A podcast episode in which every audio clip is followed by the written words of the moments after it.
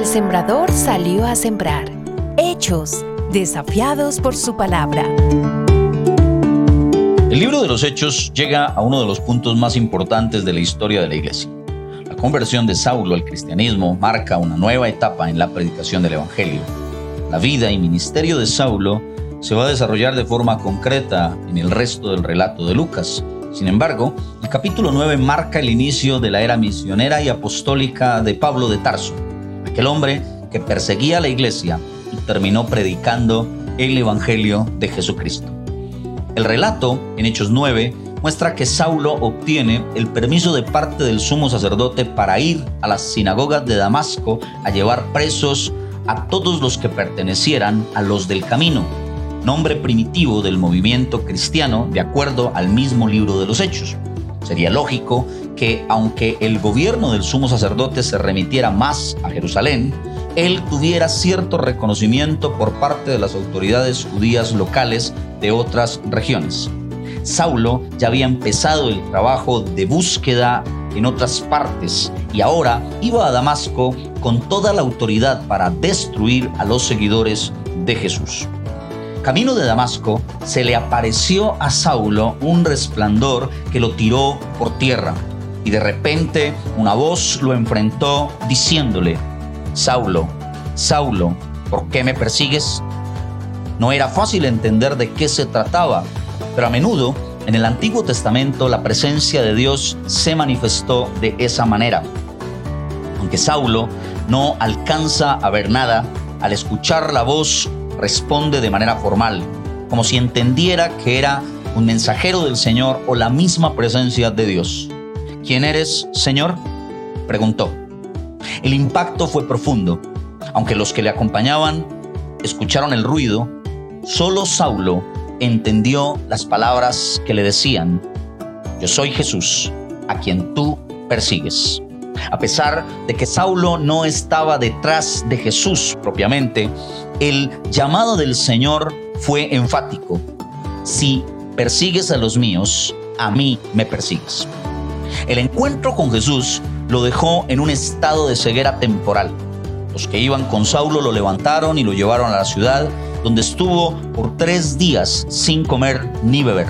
Saulo estaba esperando en oración a que el Señor enviara a un tal Ananías para que le ayudara a recuperar la vista. Luego de que Ananías entró en la casa donde se encontraba Saulo, se le acercó y le impuso las manos. Al orar en el nombre de Jesús, Saulo recuperó la visión y de inmediato fue bautizado. Lo que Ananías le dijo a Saulo muestra su profundo interés en que él reconociera que Jesús era quien se le había aparecido en el camino y que era por medio de Jesús que estaba recibiendo la sanidad en sus ojos. Ananías llama hermano a Saulo presuponiendo una conversión del corazón y creyendo en el Señor todas las palabras que le había dicho antes de llegar a la casa. La experiencia de Saulo fue completamente transformadora. Tras su encuentro con Jesús, ya no era el mismo. Aquel hombre que perseguía a la iglesia llegó a ser reconocido como el apóstol Pablo, a vivir para proclamar el Evangelio y a dar su vida para que muchos conocieran el mensaje de Jesús. Nadie puede estar en la presencia de Dios y seguir siendo la misma persona. El encuentro con Jesús lo cambió todo. Su búsqueda, su identidad, sus intenciones, su religiosidad.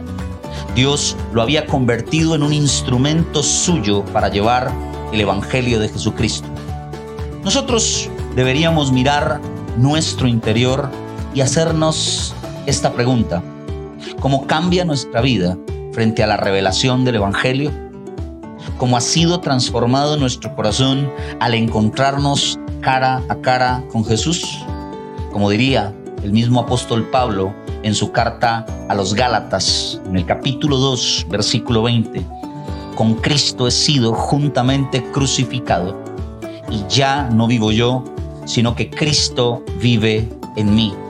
Lo que ahora vivo en la carne, lo vivo en la fe en el Hijo de Dios, quien me amó y se entregó a sí mismo por mí. Dichoso es el que oye y retiene la semilla. La semilla del día. La Semilla del Día es una producción de Iglesia Presbiteriana Cumberland.